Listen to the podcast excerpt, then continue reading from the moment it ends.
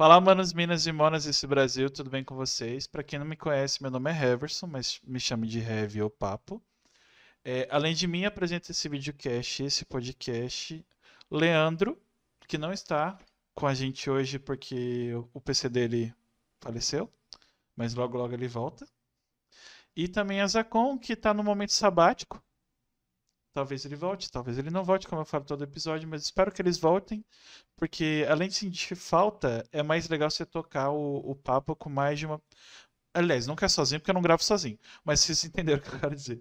A gente vai bater um papo hoje. É uma, é nessa temporada eu inventei de fazer especiais né, com temas. Eu acho que esse é o primeiro tema sério que a gente vai fazer, que é sobre voto por protesto. Por que, que não vale a pena? E eu convidei uma pessoa que vocês já conhecem daqui e do canal dele também, professor Vitor Fernandes, que além de professor, é comentarista. Eu, eu sempre me confundo, é comentarista político ou de política? É, poli é político ou de política, tanto faz, né? Dá no mesmo. É, é, enfim, sou, sou também de dois canais do YouTube além do meu. É, o que eu queria falar? É, bom, antes de continuar o papo, preciso dar três recados. O primeiro é que vocês se inscrevam nesse canal, ative o sininho, comente o que vocês acharem legal do vídeo, o que não acharem legal também, porque aí a gente vê o que melhorar. Em relação ao vídeo também, em relação ao tema, se tiverem alguns argumentos válidos ou não, o importante é discutir. E discutir, no caso, não é a forma banalizada, tá? De um bater no outro e sair no caso de família é discussão saudável com argumentos onde você pode mudar de ideia ou a gente, ou onde cada um fala, não, eu penso assim e eu respeito sua opinião. Desde que ela não seja criminosa. Vou deixar bem claro. É.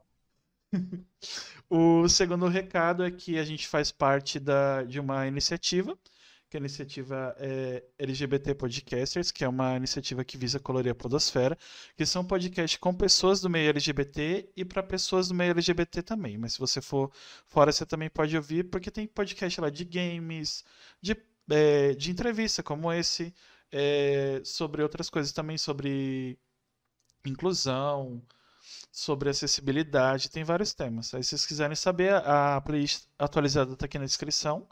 Então tem mais de 50 podcasts diferentes. E se você for um podcast LGBT e quiser fazer parte da Podosfera, é só acessar lgbtpodcasters.com.br, preencher o formulário e um dos, dos organizadores, dos coordenadores, vai entrar em contato com você. O último recado é que a, gente, a nossa parceira Shopping Info está com a gente mais esse episódio.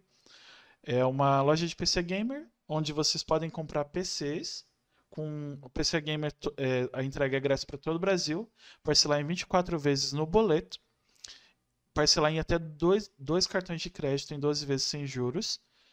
E se não me engano, tem cashback do AMI 5% e está com 12% no Pix, além do nosso código é, de desconto, que é o Papo Incerto, tudo minúsculo, tudo junto. Onde vocês ganham 100 reais de desconto nas compras a partir de mil reais. Então, além, do, além de ter várias ofertas, tem várias ofertas relâmpago toda semana.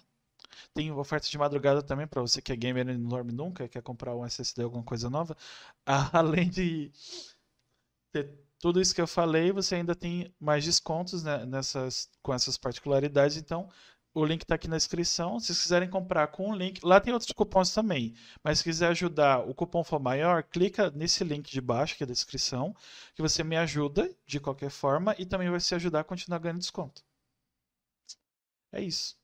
O... Eu não sei, no caso, como acho que é o primeiro tema sério, eu não sei como começar exatamente. Então é, é uma coisa nova. Ah, mas eu até te falar uma coisa, nem tipo precisa ser tão sério assim, não.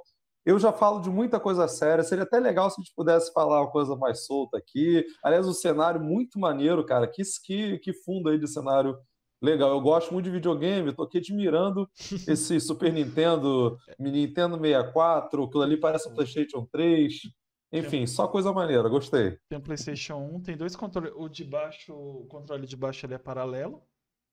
Mas é mais bonito que o original, não sei porquê. Aí 64, acho que o é. Xbox é, PlayStation não, é um 3. PlayStation 3, isso. Eu tenho não, um, os controles, os controles. Ah, tá. Tem um controle tá. no meio ali de Xbox ali, ó. Ele funciona. É, ah, tá. é bom, é que nem. Eu acho usáveis ali. Só tem os controles do Super Nintendo, que eu tirei o, o negócio de dentro, porque ele fica pesado, aí não, não dá pra pôr. Usáveis, mas é só do 64, O, e os do Super Nintendo, que os de cima não funcionam mais. Eles só ligam. Hum. O do, do Xbox, a metade dele não funciona. Mas, Não, mas para fins estéticos tá legal. tá é, legal. eu resolvi dar uma mudadinha, porque esse lado ficava muito. Ficava com o guarda-roupa que tá ali, mas eu troquei de lado. Hum. É, Então, do tema, Ah, não sei, já que, já que é um- a gente pode abordar, já que o voto por protesto tem a ver com essas candidaturas cada vez mais malucas, que a gente vê, tipo, o Kid Bengala pela, sei lá quantas vezes ele já se candidatou, aquela menina sem noção do TikTok, que eu nunca lembro o nome dela, acho que é um bloqueio mental sadio. Eu acho que é Jéssica, é J alguma coisa. Uma menina que, que tem o Lavo de Carvalho como Jesus e apoia o Bolsonaro. Bom, se bem que isso é até redundante, né? é, é, Jesus. Cara, é, eu acho que para a gente discutir isso, assim, tem, tem duas coisas, né? dois tipos de votos aí, nesse contexto de votos de protesto. A gente pode, pode interpretar, acho que de duas formas diferentes. Um, é o voto naquele candidato ideológico, ideológico eu digo o quê? Né? É um termo meio mal usado pela mídia.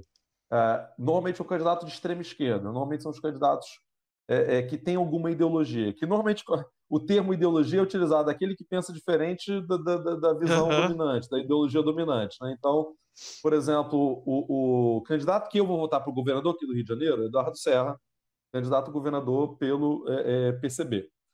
É, é um cara que chegou a ter 5% nas pesquisas, agora está com 2%. Eu vou Nossa. votar nele mesmo assim. Ele vai perder? Provavelmente sim. Agora, isso não é um voto necessariamente. É, é diferente você votar num cara por uma convicção político-ideológica, mesmo sabendo que a chance dele vai ganhar é pequena, e um voto no Kim de Bengala, e o voto no. é, enfim, no maluco Caneta desse azul. aleatório qualquer. Caneta azul, enfim, esses candidatos engraçados, né? Aliás, é, assim, é, são, são motivações completamente diferentes, né? É, é, um é o voto por uma convicção política, naquele que você considera que é o melhor, e o outro é um voto antissistêmico, né? Daquele que acredita que, ao votar no Tiririca, ao votar no Kid Bengala, ao votar na Mulher Milão ou qualquer coisa que seja, você vai estar se rebelando contra o sistema político. E é a crença de, de quem vota é, é, nessas pessoas, normalmente, é uma estratégia que os partidos políticos têm para capturar o voto daqueles que são antipolítica, daqueles que consideram que os políticos são ladrão, que são filho da qualquer coisa, que são não sei o quê. Eu não sei o quanto que pode falar de palavrão aqui, né? Não, Por mim, no pode YouTube- falar tudo. Eu acho que só, se não me engano, algum, alguns temas. Um tema que baniu uma pessoa do YouTube que tá em outra rede social que todo mundo sabe quem é. Esse aí não dá pra falar porque é apologia a crime. Ah, o outro que tem a ver com as pessoas não respeitarem o, o corpo da mulher, também não pode falar, então você muda pra importunação sexual. E de resto, eu Aham. acho que pode falar qualquer coisa. Eu acho. Ah, beleza. É porque eu percebi que é, algumas palavras dá problema, né? Eu tive problema com vídeo meu, monetização e tal, então a gente tem que tomar os cuidados, né? Mas enfim, qualquer um infeliz desse aí, é, é, com- como os partidos políticos sabem que a população está descontente, né? A população tem raiva dos políticos, acha que eles são ladrões, que eles são filho da P, filho não sei o quê, papapá. Eles montam estratégia para capturar o voto desse cara. Eu, eu gosto de dar o Tiririca como exemplo, né? O Tiririca foi nas eleições de 2014, se não me engano, foi a primeira ou não, 2010 foi a primeira, agora não lembro bem. Enfim, 2014 o Tiririca foi o deputado mais votado do Brasil. Ele foi o segundo mais votado da história, só ficou atrás do Enéas. E também tem a, tem a mesma motivação. Se eu não É, me de engano, eu acho que foi em 2000, 2010. 2010, na verdade. É, eu acho que foi 10, mas você reelegeu. O Tiririca eu acho que é, é deputado agora, né? É, ainda é. É, é, ainda é. Então, 18 ele se candidatou de novo. Sempre com a estratégia de trazer o Moro. Eu lembro do Tiririca falando: Você sabe o que faz o deputado federal? Nem eu. Vote em mim que depois eu te conto. Vote no Tiririca. Pior do que tá, não fica. Ele falava isso na campanha, né? Aham. E foi muito inteligente dele, da, parte fazer, da parte dele fazer isso. Por quê? Primeiro porque é engraçado, né? E um horário político é uma coisa chata, né? Você tá ali um monte de gente que você considera que são bandidos, que são é, é, gente querendo se dar bem, e papapá, e que, na verdade, está iludindo o povo. O povo, ninguém se considera burro, né? Tem uma, um filósofo que fala que não tem nada tão igual entre as pessoas, que é o fato de todo mundo se considerar inteligente, né? Ninguém se considera burro. Né? Então, é, é, querendo demonstrar que é inteligente, uma boa parte da população tenta dizer: eu não confio em político nenhum, eu não vou ser iludido em votar nesses caras engravatados aí, que fica falando que vai fazer escola, que vai fazer hospital, que vai fazer, investir na saúde, educação, depois vai roubar o dinheiro do povo.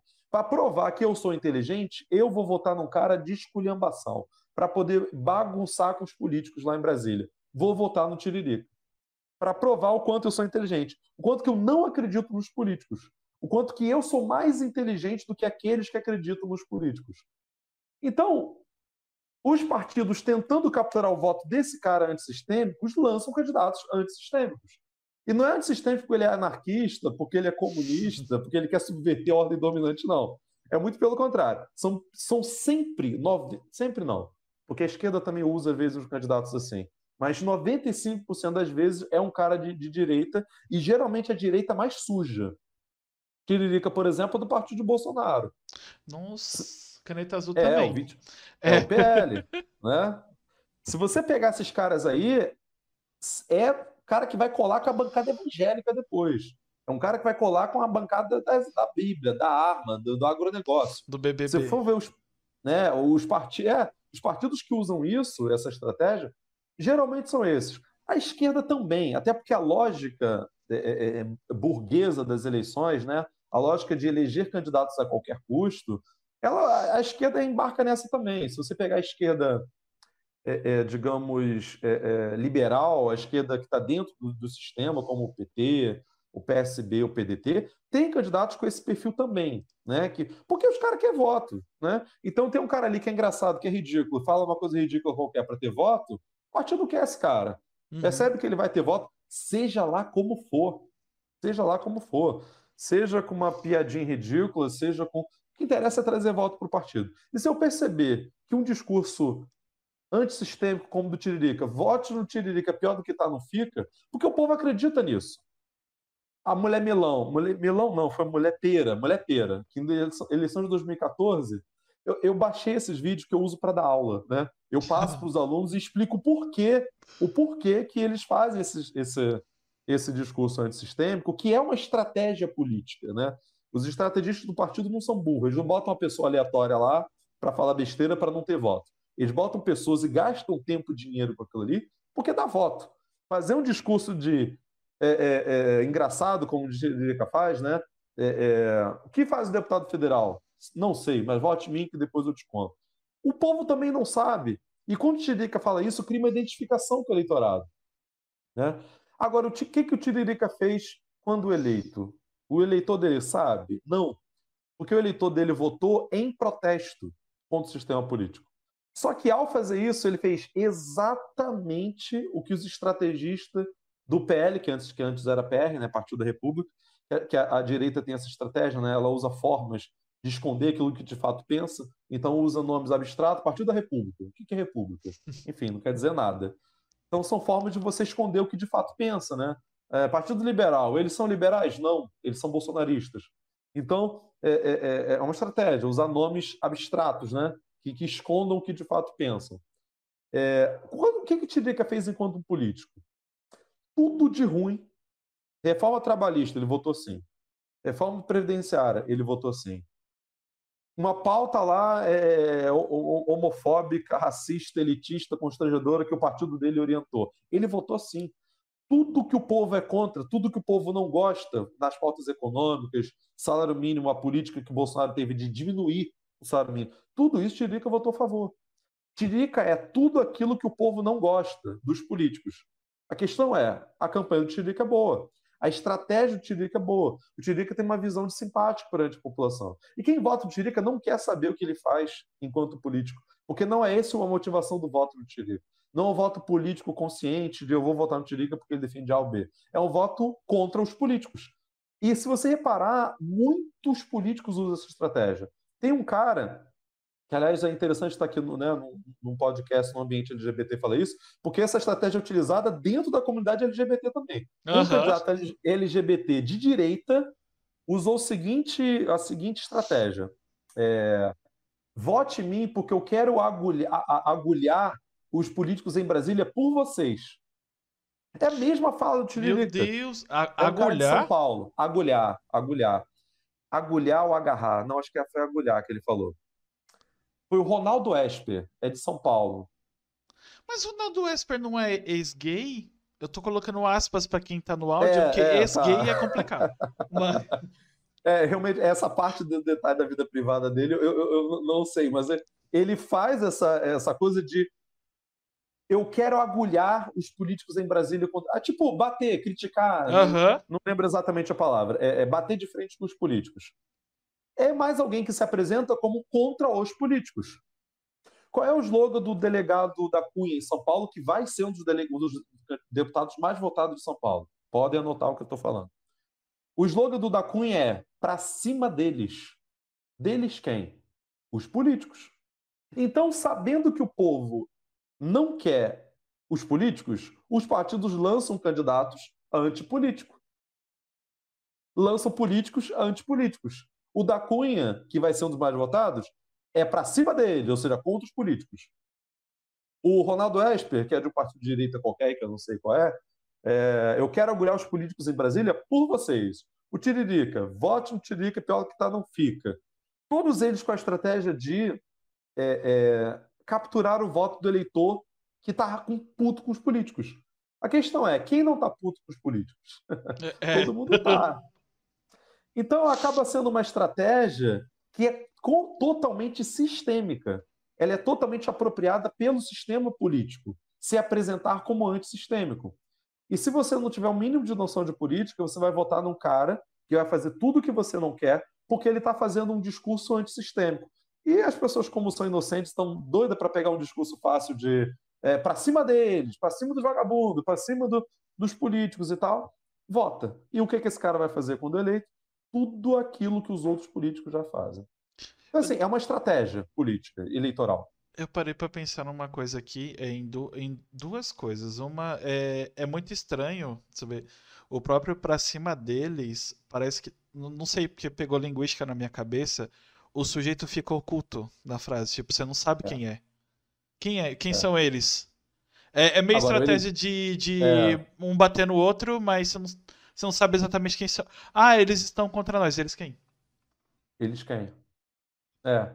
Agora, o eleitor do da Cunha, que é um eleitor homem, bolsonarista, relativamente jovem, e considerando os vídeos que ele faz no YouTube, que é para cima dos bandidos, agora não é só isso, é para cima dos políticos, que é tudo que o povo mais quer.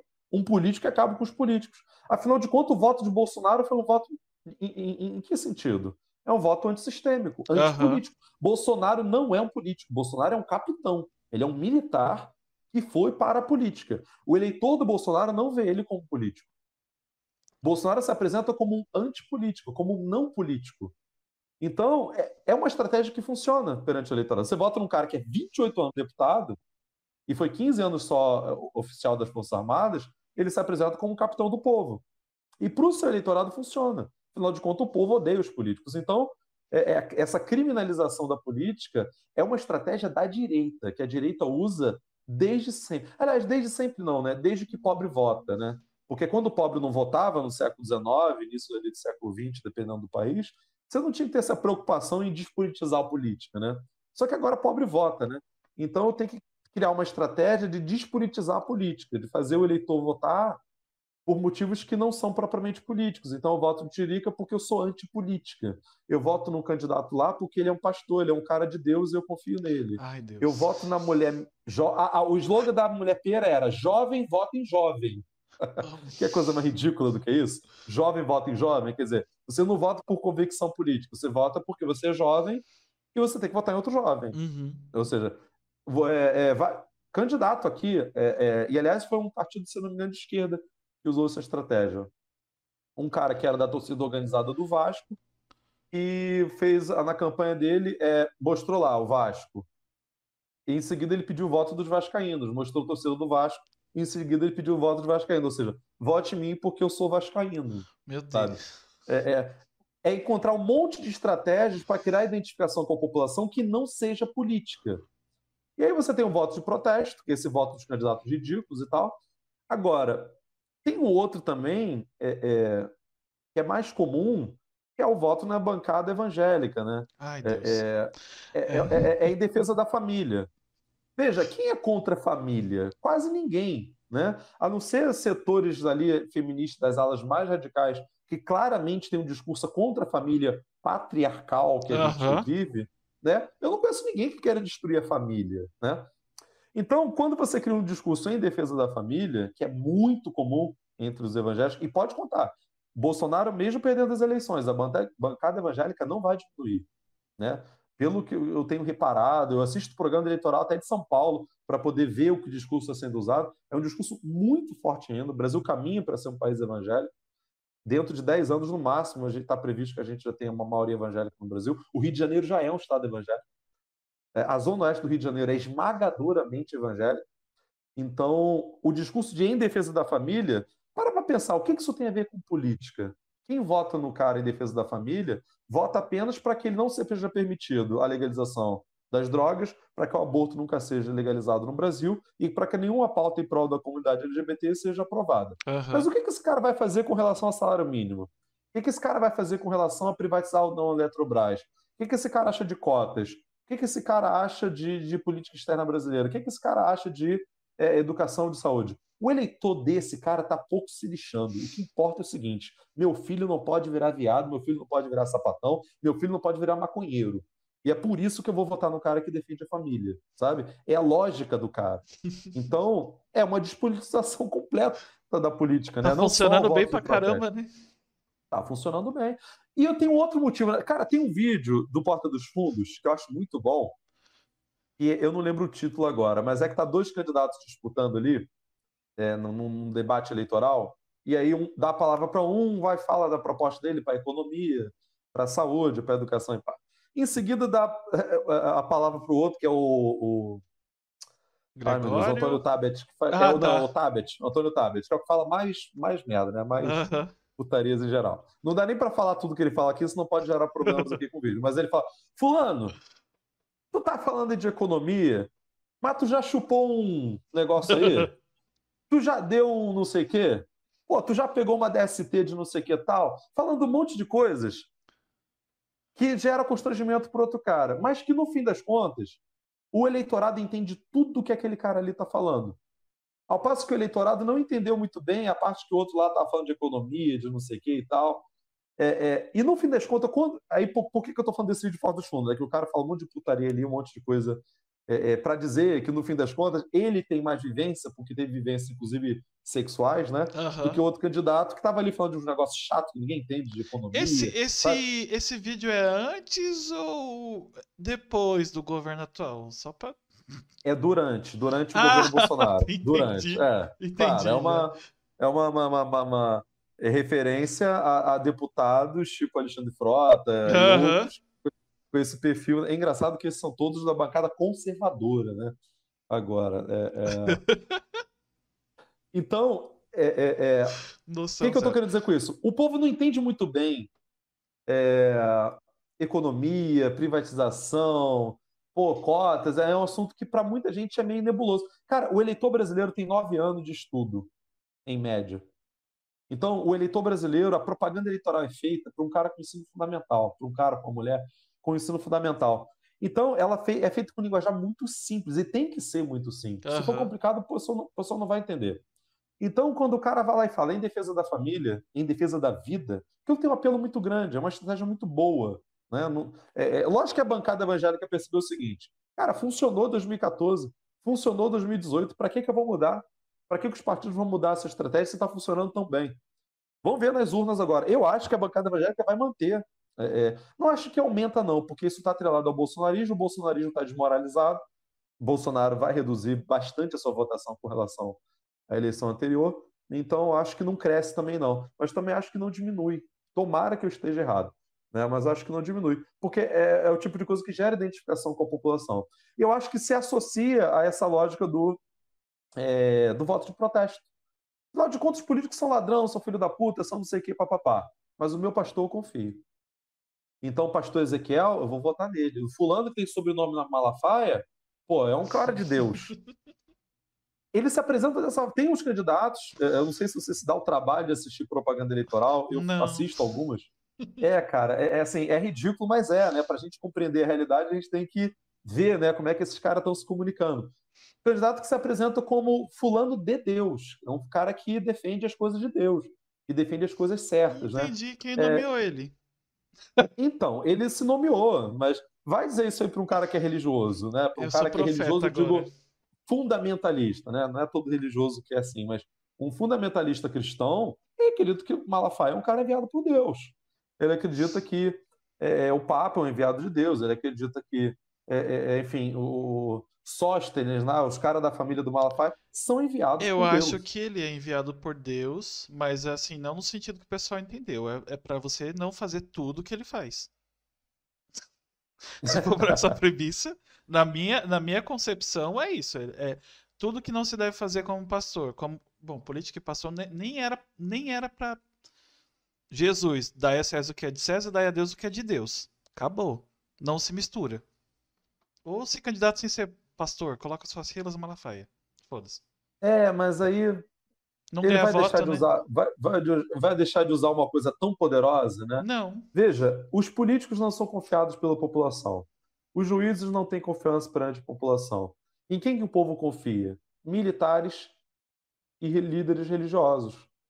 São pessoas que têm uma boa imagem perante a população. Não à toa, como é que é o Congresso? Você tem um Congresso cheio de militares, com uma lógica militarista, inclusive o presidente, o vice e vários ministros, e 7 mil militares em cargos importantes né, do, do, do governo. E quando a gente fala militar, a gente não está falando do, do, do, PM da esquina, uhum. não está falando do cabo da aeronáutica que, que conserta o, o motor do, do, do, avião. A gente está falando de tenente para cima, né? a gente está falando de gente de patente alta. É, uma vez eu falei isso aí de militares na política. É, é, uma amiga minha que é cabo da aeronáutica se sentiu ofendida Aí eu fui explicar que não, quando a gente em política fala militares, a gente está se referindo de altos oficiais, né? a gente não está se referindo a praças, ao cara que pô, entrou ali na Força Armada para ter emprego melhor. Super compreensível que ele queira ter emprego melhor, quem não quer, né? Uhum. Então, só para é, esclarecer isso. Então, já que o povo, os partidos perceberam o seguinte: olha, o povo não confia nos políticos. Tem um setor ali que é o antipolítico, para isso eu vou lançar o candidato ridículo ali, engraçado, que vai tentar de alguma forma capturar o voto. E toda eleição tem candidatos desse perfil, por quê? Porque funciona. As pesquisas mostram que tem funcionado menos, né? que reduziu os candidatos ridículos nas últimas eleições. Então, esse cara que vota por protesto é, é, é, é tem diminuído. Porque esse voto passou a disputar com outro voto. É caras que falem aquilo que o povo queria falar. São os bolsonaristas. É o cara que fala para cima deles. É o cara que fala que quer agulhar os políticos é o cara que fala em, em, em, defesa da família, que não deixa de ser, de certo modo, um voto de protesto, porque é um protesto contra os políticos. Eu estou votando nele porque ele é pastor, porque ele, ele representa aquilo em que eu confio. Né? É, eu acho que o homem de Deus não vai roubar, porque na cabeça do povo a política está dividida entre os honestos e os corruptos, né? É, que é uma despolitização completa da política, você separar a política dessa forma tão simplista, né? E os honestos e os e, corruptos. E eu acho que é nem simplista, é ingênua. É ingênua, porque você parte do pressuposto de que o maior problema da política, ou o único problema da política, é a corrupção. Que não é. Não é a corrupção o maior problema da política, até porque as coisas mais sujas da política são feitas dentro da lei. Eu entrei numa discussão esses dias Ironia, com um amigo angolano, é, é, com um amigo angolano que foi criticar é, os louvores né, estavam sendo feitos à Rainha Elizabeth, falando uhum. da escravidão. É, aí foram criticar ele porque ele estava criticando né, os louvores à rainha e tal. É, aí eu argumentei, olha, aí o cara falou que, olha, a rainha da Inglaterra nunca roubou nada da África, foi tudo dentro da lei, foram tudo acordos comerciais, etc e tal. Eu falei, é, beleza. A escravidão também, os escravos não foram capturados com arco e flecha, nem com arma de fogo. Os escravos foram comprados. Foi tudo dentro da lei. Uhum. Com, comprar escrava dentro da lei. Tinha anúncio em jornal, gente. Finalzinho do século XIX, você tem jornal de 1886 é, ou 1882 com anúncio em jornal. Jornal grande. Vende-se um preto, magrinho, bom de serviço, Tava lá, as descrições no, no, no jornal, obediente. É, é, tava no jornal, era dentro da lei. E aí, a gente vai usar o argumento de que porque está dentro da lei essa coisa não é errada? Então, beleza. Eu, em 1888, diria: o escravo é meu, eu não posso, não vou liberar ele. Eu comprei, é direito meu. Ele pertence a mim. Eu estou dentro da lei, ninguém pode me chamar de criminoso por isso. Isso, isso me arremeteu a uma, uma série que eu não sei se vocês conhecem ou se você, Victor, conhece, chama é, Westworld. Uma série da HBO que eu amo yes. muito. Que ela tem. Eu não sei se vocês conhecem Isaac Zamov. Também não. Que ele tem, o, tem vários livros, sete, oito livros ou é mais, que tem o um conto do robô que virou até um filme com o Will Smith. Ah, que tá, fala sobre as, as, leis, é, as leis da robótica. No, nessa série, tem um. É, Westworld é um parque, é um mundo no, no meio oeste, que é um parque para bilionários. Só é bem elitista. Com ciborgues que parecem humanos. E, e nessa pegada, tipo, os, os ricos vão para lá para extravasar, para mostrar quem eles são. Basicamente o que acontece no mundo real. Só que eles é. fazem isso com pessoas, geralmente. Mas, tirando, tirando a realidade, é, o que acontece na a premissa da série, está na sinopse, então não é spoiler. Os ciborgues começam a se rebelar. Eles começam a entender que o direito deles, tipo, a vida deles é, foi designada por alguém e, tipo, não tem destino, essas coisas. Aliás, tem, né? Porque eles foram predestinados por um, por um criador, que é o cara que cria o parque. São dois caras, na verdade, que criam o parque. E eles começam a se revoltar contra, contra os, Ai, como é que fala quando a pessoa vem até você? Não é convidado, é, eu acho que é hóspede que eles falam. Os anfitriões são uhum. os ciborgues. E nisso, você assistindo a série, é, eu, por que, que eu puxei esse gancho? Esse negócio da lei é legal, é direito meu, então eu vou fazer. É, você uhum. começa a se questionar, eu tenho direito, é, se eu posso, ainda é legal fazer isso? Porque é um ciborgue, não é uma pessoa. Só que claramente, tipo, você começa a questionar até o que é uma pessoa e o que não é uma pessoa. É, é um negócio, é, uma, é muito surreal. Eu tô assistindo pela segunda vez. E você se pega pensando em coisas que, tipo, você não pensaria. Tipo, a gente lutaria pelo direito da união entre humanos e robôs, sei lá, um negócio meio louco assim. Mas é, uhum. é por que, que eu peguei esse gancho? Pra ver, pra, você usa o, o discurso da lei que o pessoal usa para fazer merda é a mesma coisa. Tipo, se eu tenho direito e se me é legal, eu ainda devo fazer isso só porque tá dentro da lei? É, cara. É, e, aliás, é uma discussão moral, né? É, nem necessariamente do âmbito do direito. É, o direito tem discussões morais também, uhum. né? É, filosofia do direito e tal. Eu lembro num seminário sobre movimentos sociais que uma aluna apresentou, numa escola privada que eu já trabalhei, é, e ela era super militante assim da causa animal, ela era vegana e tal. E a menina é, é, é mostrou lá animais sofrendo, né? Porque a gente escravizou os animais, né? Uhum. É isso, o que aconteceu é isso. Eu não sou vegano, eu como carne vermelha, etc. E tal. É, mas a gente escravizou os animais, os animais estão presos, né? Eles não queriam estar ali, né? Estão presos. E a menina apresentou o seminário e a menina se emocionou, porque aquilo ali era ela, a vida dela, ela uhum. militava e com certeza está militando nisso aí agora na vida adulta. É... E a menina chegou a chorar apresentando o seminário, falando disso. E um garoto religioso, ele falou: Não, mas não tem problema nenhum comer carne de vaca, porque a Bíblia diz que pode comer, porque não sei o quê. Cara, o garoto estava chorando, falando da solidariedade dela com os animais. E o cara, com a frieza completa, falando que não, mas eu posso comer, não tem problema nenhum, porque a Bíblia diz que pode matar para comer, etc. E tal. Um, um livro que foi escrito dois mil anos atrás, né? Aí me remete aquela frase, né? Entrou nessa discussão moral do é um escritor, eu não lembro agora o nome, mas que diz o seguinte: é, de todos os homens maus, o pior é o mal religioso, né? Uhum. É, é, algo do tipo, eu não lembro exatamente a frase, né? Porque ele tem a convicção de que ele está com a moralidade do lado dele, né? Então ele sente liberado moralmente para expressar todo o ódio, todas as coisas. Afinal de contas, ele está do lado de Deus, né? O livro sagrado dele diz que pode. É, ou seja, sem demonstrar nenhuma solidariedade com o animal, né? E pode ser que daqui a 200 anos a gente olhe para trás e nos considere uns monstros por estar escravizando os animais, como a gente sempre fez ao longo da, da, da história aí da, da humanidade. Né? Sempre fez não, né? Desde que a gente virou sedentário, pelo menos. Então essa discussão do que é moral, o que é legal, né? É uma outra questão também que envolve também o, o, o voto, né? Porque, por exemplo, o discurso da família, em defesa da família, está muito atrelado, por exemplo, à proibição das drogas, né? Uhum. Ah, porque se legalizar as drogas, a partir do momento seguinte, todo mundo vai fumar maconha e vai descontrolar a sociedade. Afinal de contas, as pessoas não fumam maconha, né?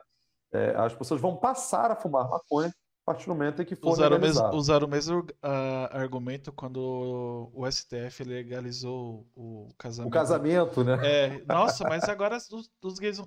As pessoas já, já viviam juntas. Elas só vão legalizar, elas já estavam lá. Só vou, é tipo, eu vou, vou viajar como eu sempre viajo.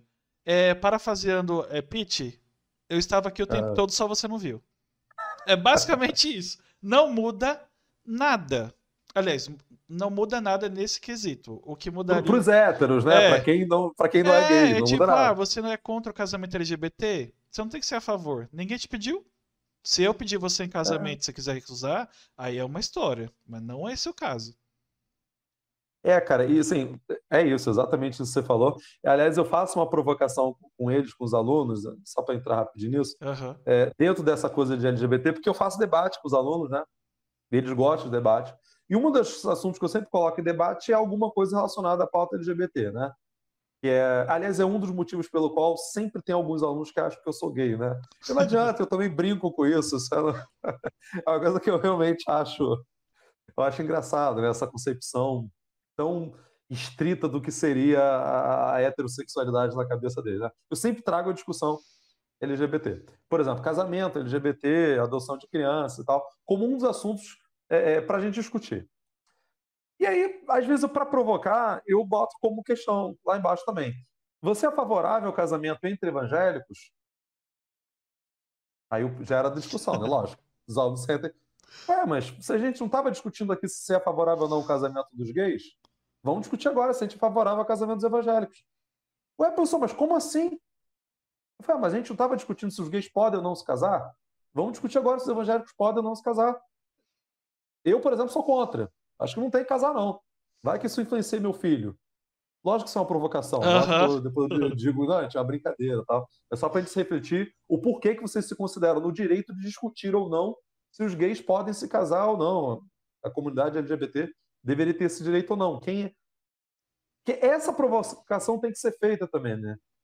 Agora, lógico que na eleição nem dá para fazer isso, porque a população brasileira é conservadora, adora um discurso em defesa da família, uma parte da população já começa a perceber que isso é uma manipulação, uhum. mas uma outra parte não. Uma outra parte, quando escuta um político falar em defesa da família, eu sou de Deus e em defesa da vida, interpreta aquilo ali como realmente um homem que defende a família tradicional brasileira e papapá. É, é, e que não é bem, bem assim, né? Então, é, funciona ainda, né, esse tipo de, de discurso. Eu acho, eu acho isso muito louco, porque o, é uma, uma pauta que sempre brigo por isso, né? Não é à toa. Porque eu tô dentro dela, mas é muito hum. estranho como tudo é aceitável, desde que não seja. Tudo é aceitável. O cara trai a mulher 17 vezes. Cristão. Foda-se. Deus perdoou, o erro foi, foi do diabo. Afinal de contas, a carne é fraca, né? A culpa foi do diabo, não foi dele. É, não, 17 vezes. A ironia no número 17, mas é só para provocar mesmo. É. É. Na verdade, 17 que ele se lembra. Tem essa é. pegada aí. É... Ah, no... é, que nem pauta agora sobre, sei lá, ter desenhos, desenhos infantis com pessoas do, do mesmo gênero se beijando.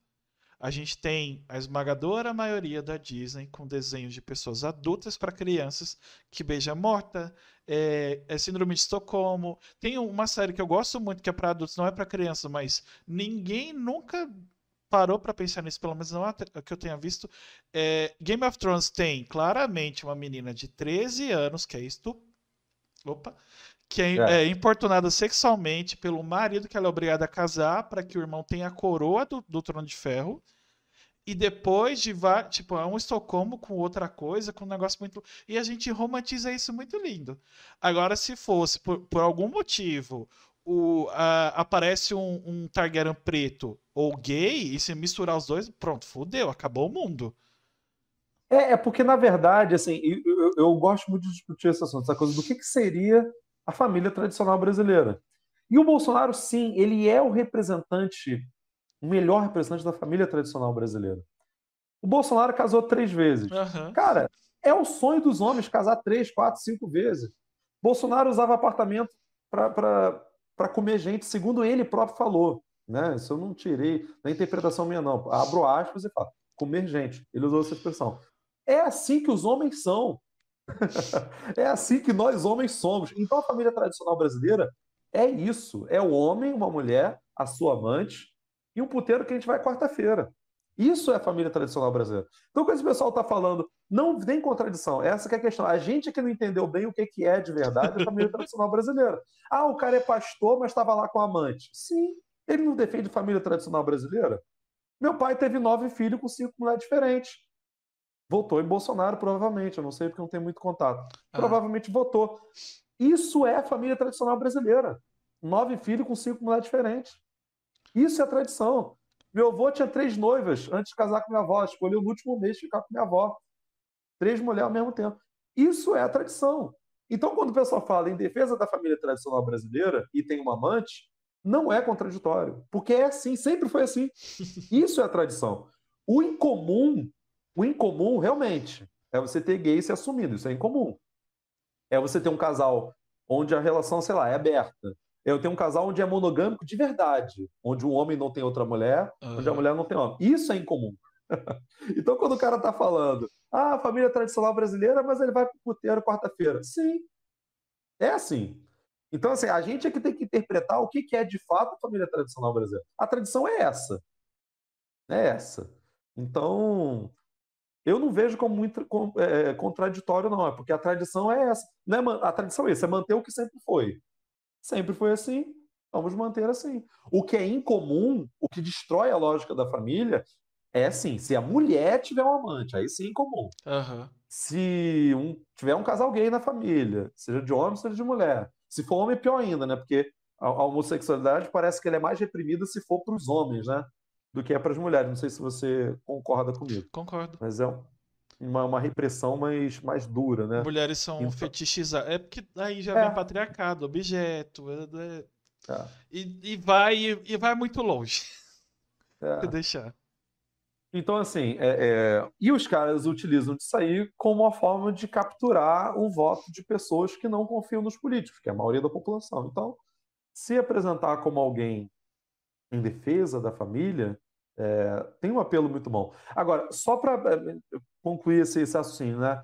não confundir é, é, com o voto ideológico. Eu, que eu estou chamando aqui de ideológico nem é um termo adequado, só para o pessoal compreender. Teve até um vídeo do Jones Manuel, que é um youtuber que eu acompanho, que é um candidato a governador por Pernambuco, que ele está se não me engano, 1 ou 2% de intenção de voto. E se eu tivesse Pernambuco, eu ia votar nele também.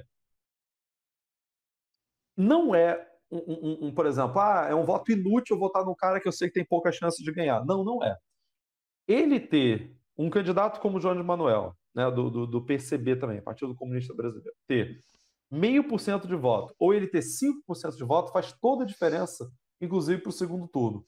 Por quê? Se as propostas da esquerda radical, como é o caso dele, ter 5% dos votos, significa que aquela pauta dele ali deve ser ouvida. Aquela pauta ali é importante. A pauta de fortalecer o SUS, a pauta de estatizar os transportes, a pauta de, pauta de taxar, pagar imposto em cima dos mais ricos, fazer uma reforma agrária efetiva. Se esse discurso tiver 5% dos votos, ou esse discurso ter 0,1% dos votos, faz diferença. Então, sim, cada voto para fortalecer esse tipo de discurso é útil porque, no segundo turno, os candidatos que vão para o segundo turno vão ter que dialogar com esse tipo de pauta. Então, nesse sentido, não é inútil, por exemplo, eu votar no candidato que está com 2% de intenção de voto aqui no, no, Rio de Janeiro, porque se esse cara tiver 3%, 4%, 5% de intenção eh, de votos efetivos depois, isso pauta o segundo turno.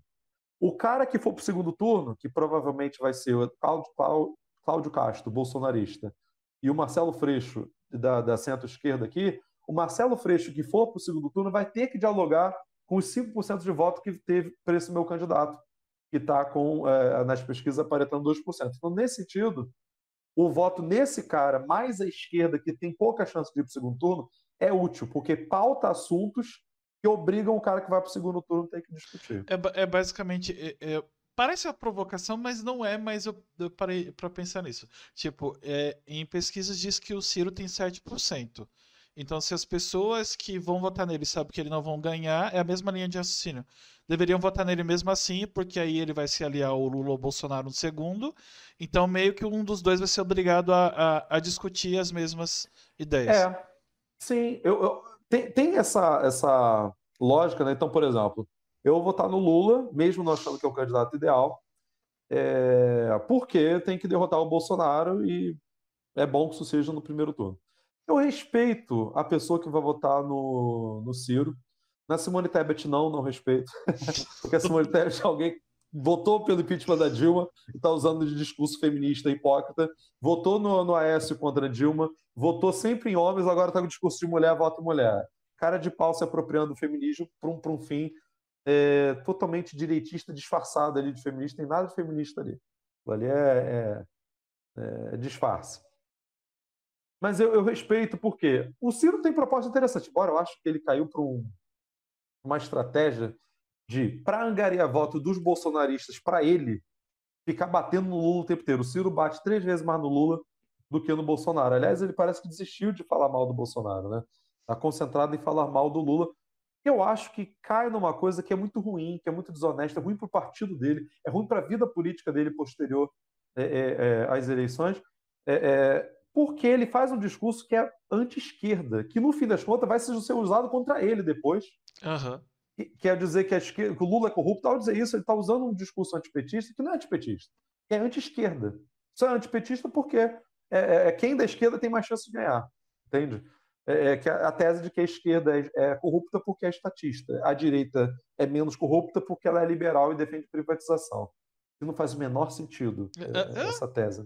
É. Liberal, privado. É, que na, na, nas empresas não tem corrupção. Empresa ah, privada não tem corrupção. Entendi. Tem corrupção no governo. Hum. Então, se a gente privatizar a Petrobras, por exemplo, acaba a corrupção. É verdade. Tipo, Entendi, as é pessoas que ganha, sai com os outros aí, por aí, pra ganhar cargo, é propina, uns negócios aí. É, não, não é corrupção. Não é tem. legal, é legal, não tem problema.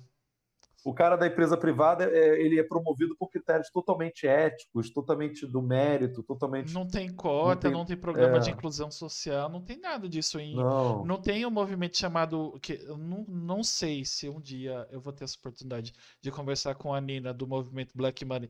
Ela não criou um movimento porque não tem racismo no Brasil, as pessoas sobem por meritocracia.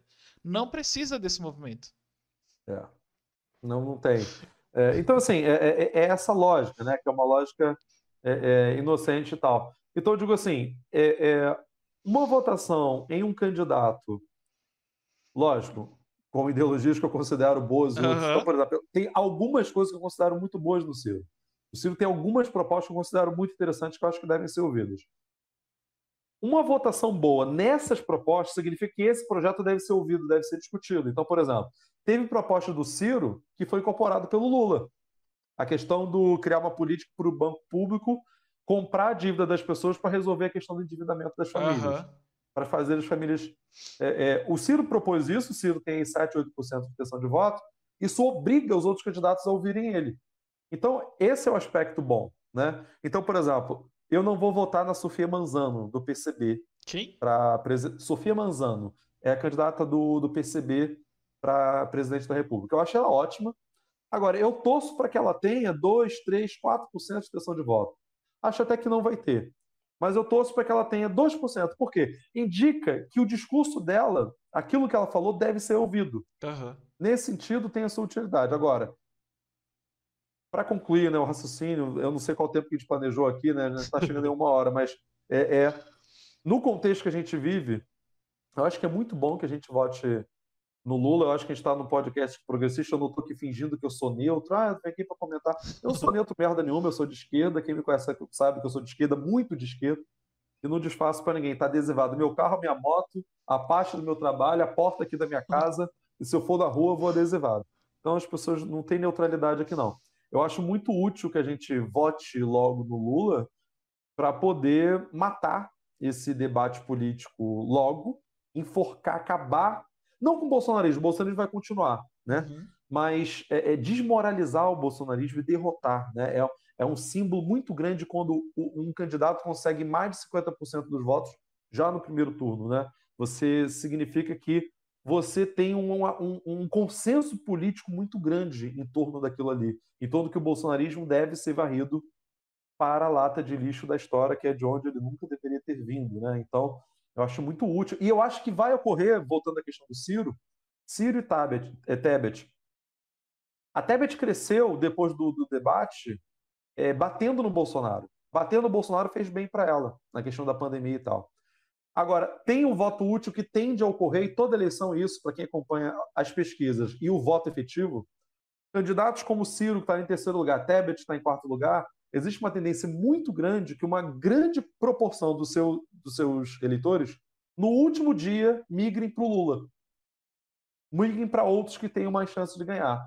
Então, é bem provável, por exemplo, Ciro está com 8% nas pesquisas, vai ver a votação na urna, vai dar 4, vai dar 5 porque uma parte deles vai migrar para o Lula em cima da hora, aquele eleitor mais à esquerda é, é, do Ciro. Né? Então, eu acho que esse fenômeno tende a ocorrer, que esse voto útil né, tende a ocorrer é, é, é, é de votar né, no Lula para acabar logo com a eleição, porque o eleitor do Ciro, em sua maioria, é de esquerda. Né? E o da Tebet, não, é mais à direita. Mas tende a ocorrer essa migração, e ocorrendo essa migração, segundo todas as pesquisas estão mostrando, o Lula vence o primeiro turno e as eleições são terminadas, né? Ali em nome de Jesus, olha que eu nem sou religioso, mas que esse negócio acabe logo e que a gente acabe com o bolsonarismo, pelo menos no campo eleitoral, né? É, eu espero também. Eu não sei, assim, eu sei a opinião do, dos outros meninos, mas não vou falar porque eu não falo em nome de ninguém, né? Cada um fala em nome de si. Uhum. E é uma democracia, mas como eu já falei em outros podcasts, inclusive no Fora do Meio, que o podcast que eu acho que vai sair, ou sai essa semana, que é o, é o podcast Fora do Meio que eu participei. O nome do podcast é Os 13 Porquês, então meio que. Acho que. O ruim é que assim, pegou o nome de uma coisa ruim, que aquela série é, é bem complicadinha. Eu nunca nem vou assistir aquele negócio, muito louco. Hum. Mas eu acho que os 13 porque dão a entender que a gente vai votar no Lula. Então, não sei. Vai que é melhor falar, né? Eu votarei no Lula, porque tem umas pessoas que sei lá, a pessoa pega e Jesus chorou para cobrar dízimo, então não sei. Melhor deixar claro. ah, é, a gente já terminou o raciocínio, mas é, fique ciente que. Bom, você sabe, né? Você pauta política, você sabe. Provavelmente você irá apanhar pelas coisas que você falou. Mas é normal. Ah, claro. Quem se expõe só tem um jeito de você não tomar porrada de ninguém, que é você ficar calado, que é você não se manifestar. Na, na verdade, eu, eu, eu tenho até um. Eu discordo. Eu acho que a única. Eu falo isso para todo mundo em todo o âmbito de vida. A única forma de você não ser notado, não, não apanhar, é não estar vivo. É. Porque se você não fala, você é isento. Se você fala, você é, é militante. Verdade, verdade. Não, realmente, eu lembro que teve uma vez surgiu um assunto aí que pintou, e foram duas pessoas lá no meu canal no YouTube dizer: Ah, mas por que desse seu silêncio sobre o assunto tal? Eu falei, gente, eu, eu, sou, eu tenho que falar de tudo agora. Eu tenho que fazer um vídeo por semana, por dia, para poder discutir tudo. eu não é um quadro, É um quadro bom, não sei assim, ó, joguei aqui no ar. Quando acontecer vários assuntos que você não sabe absolutamente nada, você pode. É que não sei se, se dá ruim, se dá processo, mas qualquer coisa você faz uma alusão. É, a minha opinião aqui é Glória Pires. Eu sou incapaz de opinar. É, Acabou. É, ó, é, incapaz de, de opinar. É, é, o tema, é um, sei lá, tema para vídeo semanal. Sou incapaz de opinar sobre, sei lá, a cruzada é. dos alienígenas que vieram de Marte. Eu não sou alienígena, não vim de Marte, eu não sou empresa que está ganhando com isso. Sou incapaz de opinar. Sobre o casamento LGBT, não sou LGBT, sou incapaz de opinar. Sobre feminicídio, não sou mulher, sou incapaz de opinar. Acabou. A pessoa, não, mas você tem que opinar. É, é você viu que o nome do quadro é Não Sou Capaz de Opinar? É. é, é uma boa. Aliás, eu acho que falta um pouco também em rede social e tal, com a dinâmica da gente, a gente reconhecer a nossa ignorância, né? Uhum. É, reconhecer que não sabe falar de determinadas coisas. Então, é, quando a gente começa a aparecer um pouquinho em rede social, a gente começa a ser convidado para live, para coisa, para opinar, para falar. Só que tem assuntos que eu falei, gente, olha só, esse assunto eu não sei. Se quiser, eu te indico aqui alguém que sabe mais que eu para falar, porque as pessoas querem que a gente fale de tudo. Gente, a gente não sabe de tudo. A gente sabe de 1% do assunto que a gente está falando, sabe? Então, que dirá falar de tudo, opinar sobre tudo. Aí que o pessoal começa a achar que você está ali falando na rede social tal, que você sabe de tudo as coisas. A gente não sabe de nada, a gente sabe de algumas coisas. Então, eu pelo menos reconheço que não sei e me atrevo a falar só do que sei. Se você me fizer uma pergunta aí que eu não sei, eu vou falar tranquilamente, ó, cara, eu não sei, não sei dizer não, pulo essa, vamos partir para a próxima aí. Tem um. É, é, nesse, nesse esquema de aprendizado, eu não, eu não lembro quem falou, como falou, mas sempre está aprendendo, e o professor também aprende com o aluno, é, no, no meio de, de videocast, podcast mesmo. Tem pessoas que começaram hoje, ou vão começar amanhã, que você vai. vai eu vou usar bem a palavra benchmark, que é do marketing, mas o Chacrinha diria que nada se cria, tudo se copia. Basicamente, tipo, a gente vê coisas que dão certo num negócio novo, ou mais velho, ou coisas erradas. Tipo, ó, isso eu não vou fazer igual. E a gente faz isso em qualquer lugar. Até no âmbito de conhecimento. Tipo, ah, leis mais novas que não, que não queiram matar pessoas pela cor da pele, ou queiram matar a mulher porque traiu o marido como crime de honra, que essa lei não é tão velha. Tava aí até ontem. Então, puxando para esse lado do que é legal e não é legal. Então a gente sempre aprende. É impossível saber de tudo e ainda bem que é impossível saber de tudo, porque ninguém, no final, ninguém sabe de nada. A gente só finge bem. É isso. É, é eu sei que nada sei do Sócrates, né? É, é o reconhecimento da nossa ignorância. E quanto né? mais sei, menos sei. Porque ó, se você for pegar, eu não sei se você era. Eu vou citar Felipe Neto e foda-se. Quem não gosta dele, que se foda. É, ele diz que se você é a mesma pessoa que você era 10 anos atrás, você tem que parar. Tipo. É. Basicamente, tipo, concordando ou não com várias coisas, outras coisas que ele diz, tipo, essa é uma frase. Você. Quem é que fala? Ah, pronto. Outra série pra vocês assistirem. The Good Place, O Bom Lugar, Netflix. Fazendo propaganda aqui de graça. É, fala muito sobre. É, é, um aulão de filosofia, em todos os âmbitos possíveis. Se você for de filosofia, quiser fazer TCC, tá ali.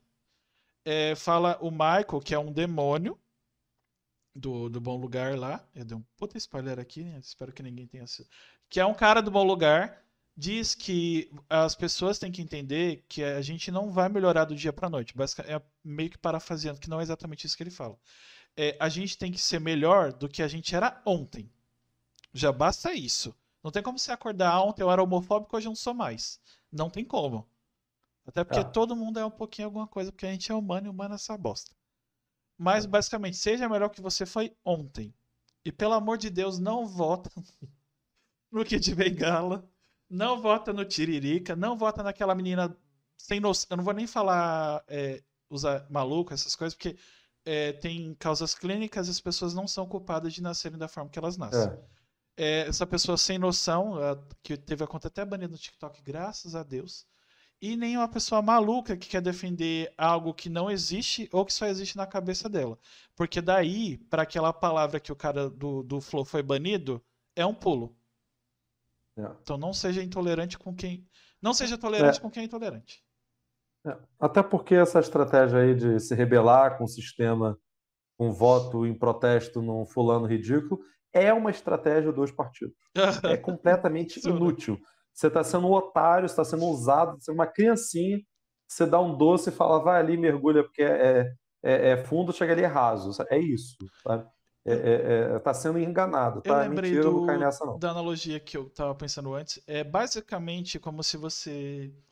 Sabe venda de curso? Quando a pessoa te liga falando que você ganhou uma bolsa do governo. É, tem bolsa do governo ganhou. mesmo, mas tem um monte de gente que faz isso de, de sacanagem. Que chega lá uma coisa muito linda, vai resolver sua vida, mas você tem que pagar alguma coisa e o preço é muito alto, é o voto de protesto. Acabou. É. é isso. É isso. É isso. Está te enganando. Não funciona, é uma estratégia que os partidos usam, né? E, gente, para concluir aqui, até porque, cara, uh, eu, tô, é verdade. eu, tô eu tava na psicóloga e da psicóloga eu vim para cá na hora. E verdade. Tomando fala, aquela fala um costa da internet. Eu não sei se é a mesma coisa, mas eu acho que é isso que você vai falar, né? É, é só para divulgar meu livro aqui. Estou lançando meu livro agora, esse mês. Vai estar disponível. Já está disponível no site da editora Cotter, com 2T, K, 2Ts, é. O link tá aqui é, embaixo, pro... qualquer coisa. Se tiver ah, preguiça de digitar, já tá aqui. agradeço, agradeço. É Professor, o Senhor é Gay, que é o título do meu texto mais famoso. E... Mas, na verdade, é uma coletânea de textos. para não enganar o, o, o, eleitor, né, o meu, título, meu livro não é sobre a questão LGBT. Eu trato disso em dois ou três textos para discussão do, do, quanto que é importante discutir isso nas escolas. Né? Tem esses três textos onde eu estou abordando esse assunto, mas a maioria dos textos é sobre política. Né? São análises sobre, é, é, não coisas conjunturais, né? coisas que deixam de ter sentido um ou dois meses depois. É, foram análises políticas em geral que eu fiz ao longo dos cinco anos, publicados em alguns sites, alguns jornais, que eu resolvi juntar, transformar em livro. Então, quem quiser, tá aí, à disposição. É, o link tá aqui. Não tem desconto, porque já tá barato. Tá bem barato Não tem livro. desconto, tá barato, sim, sim. Eu quis que fosse barato, botasse o mais barato possível, porque o meu objetivo não é ganhar dinheiro, até porque não se ganha dinheiro com livro, né? É, é verdade. Eu quero só, eu quero que ele seja lido, entendeu? Então, a minha ideia era que seja barato. Para quem for meu membro no meu canal do YouTube, por exemplo, eu vou vender assim a preço de custo total, que é para poder fazer esse lido. O a link aqui é na descrição também do canal do YouTube. Vai estar tá lá no, no áudio amanhã. Ó, esse áudio sai amanhã. Eu não vou falar 7 horas, vou falar 9 e meia, porque é o, o, horário que eu costumo postar o áudio, porque geralmente a live é 9 e meia. É... é basicamente é isso. Ah, não sei se seria legal em especial, mas se quiser indicar mais pessoas para falar sobre esse assunto no podcast seria legal. Não pode ser não um voto por protesto, mas como votar, porque votar e o, o que cada pessoa faz, não sei. Sei lá. Tá. Vou pensar em alguém aqui, e... porque é muita coisa, muita coisa na cabeça. Cara. Eu trabalhei hoje pra caraca, a cabeça ainda tá dormindo por hora e com a fome eu não tô pensando direito. Mas eu vou pensar e te falo depois pelo Instagram lá. Tá do, tá bom, tem problema. Do não. Papo Incerto. É, que ia falar. É, eu acho que é isso, gente. É, de novo, basicamente, se inscreva no canal, ative o sininho, comenta o que você gostou do episódio, comenta o que poderia ser melhor no episódio, o que você concorda, o que você discorda.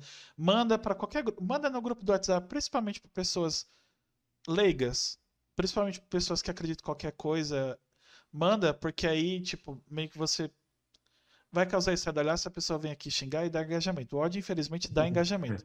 Se inscreve tá, no canal sim. do Vitor. Tem, tem live.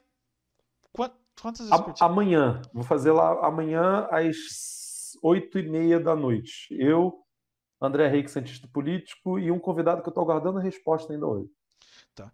É, comprem o livro dele. Eu vou ver se eu consigo comprar também, mas eu não garanto nada porque a situação está complicada. Mas qualquer coisa é barato, então dá. É um, dá... É, um, Oi? é um prazer, é um prazer, é uma honra. Não, é bom, né? Que no, no caso, a, a, a, isso só existe hoje porque por causa do primeiro texto, que é o, o farol do livro. Esse segundo papo só tá rolando basicamente por causa disso, que foi a forma que eu te conheci. É. É, e é isso, gente. Obrigado por. Eu espero que esse, esse esquema especial com temas mais. Não vou falar sérios, mas mais. Vou falar sérios, foda-se. Vocês entenderam. É, seja mais legal, que vocês gostem. É, avalie a gente no Spotify com cinco estrelas, se vocês puderem. Assistam também no Spotify lá. Assiste aqui também no YouTube. É, Acho que é isso. segue o Vitor. As redes dele estão aqui no, no, na descrição. A gente se vê. Ia ter episódio amanhã, mas amanhã, infelizmente, não vai ter. Mas se vocês quiserem me ver, segunda a sexta, das nove ao meio-dia, tô lá na Twitch. Papo Incerto também, igualzinho. Só não tem podcast mais, é, lá é só jogo. A gente vai estar tá lá amanhã. A gente, no caso, eu. Tá bom? É, obrigado para quem acompanhou até aqui. No áudio também vem. O pessoal do áudio vem aqui para o YouTube, se inscreva aqui no Papo Certo Podcast. Vai no canal do Vitor também do link. Se inscreve lá, acompanha as lives para você se informar melhor. E não votar por protesto, pelo amor de Deus. É inútil, sai para nada. Tá bom? Obrigado, gente. Boa noite. E a gente se vê amanhã, 9 horas da manhã.